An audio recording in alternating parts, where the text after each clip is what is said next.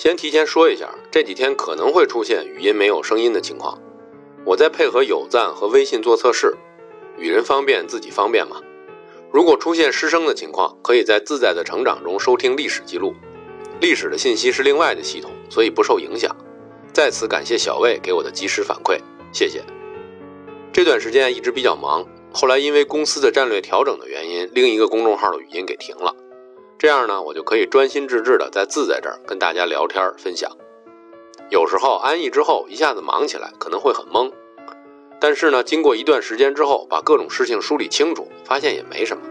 但是切记不要瞎忙，因为瞎忙就是没有目标的瞎忙，是一种失败。